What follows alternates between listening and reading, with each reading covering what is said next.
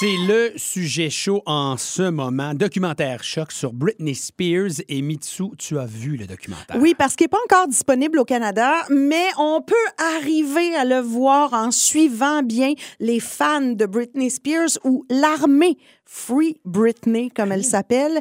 Et à partir de demain, il va y avoir un rallye virtuel parce que les fans qui sont vraiment extraordinaires et très informés aussi, beaucoup plus que nous, euh, préparent donc un rallye virtuel pour informer, sensibiliser la population sur ce problème-là de Britney Spears. Imagine-toi donc, cette fille-là, ça fait, elle a 39 ans.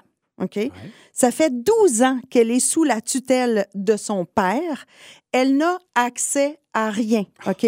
Donc, physique et financière. Donc, elle, il faut qu'elle demande pour pouvoir avoir de la visite chez elle. OK? Elle a un garde ou des gardes du corps 24 heures sur 24. Elle n'a pas accès à ses sous. OK? Et elle ne, elle n'a même pas le droit de décider si elle prend un contrat ou pas.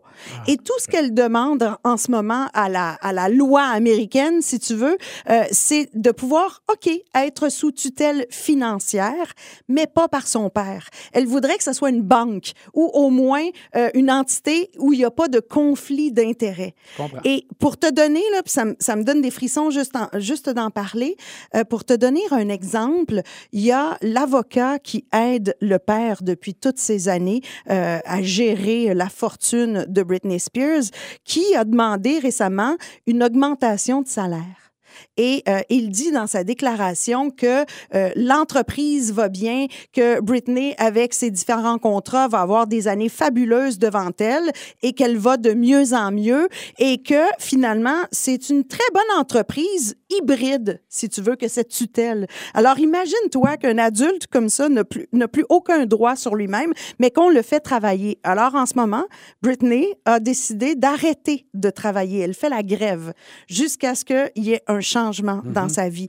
Puis ce documentaire-là, qui s'appelle Framing Britney Spears, explique cette descente aux enfers et pourquoi on, est, on en est arrivé là.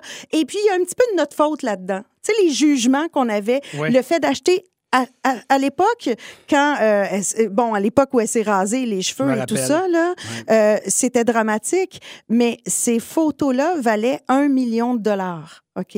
Pour un paparazzi. Donc, imagine-toi l'espèce de faune qui suivait Britney Spears, mais sans arrêt à lui crier des noms. Et elle n'était pas, et ce que- ce qu'on reproche, en tout cas, moi, en voyant ça, ce que je reproche aux parents aussi, c'est de ne pas avoir fait attention physiquement à leur fille. Parce que tu vois qu'elle est complètement et constamment bousculée par ces paparazzis-là jusqu'au moment où elle flanche. Et tu vois une espèce de montage des paparazzis au début avec elle et comment elle réagissait. Était bon, tellement la, la belle American oui, girl souriante. ça.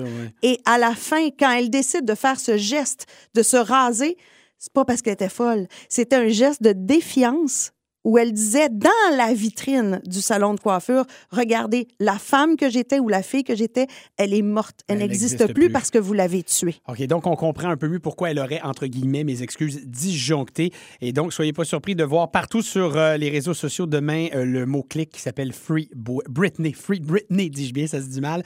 Mais donc, écoute, tu nous donnes le goût de voir ce documentaire qui sera à un moment donné disponible au Canada à suivre. Donc, merci Mitsu. Merci beaucoup. 17h38 minutes à tous les vents place aux deux frères à une vingtaine de minutes de l'arrivée de Denis Fortin et sa playlist à rythme.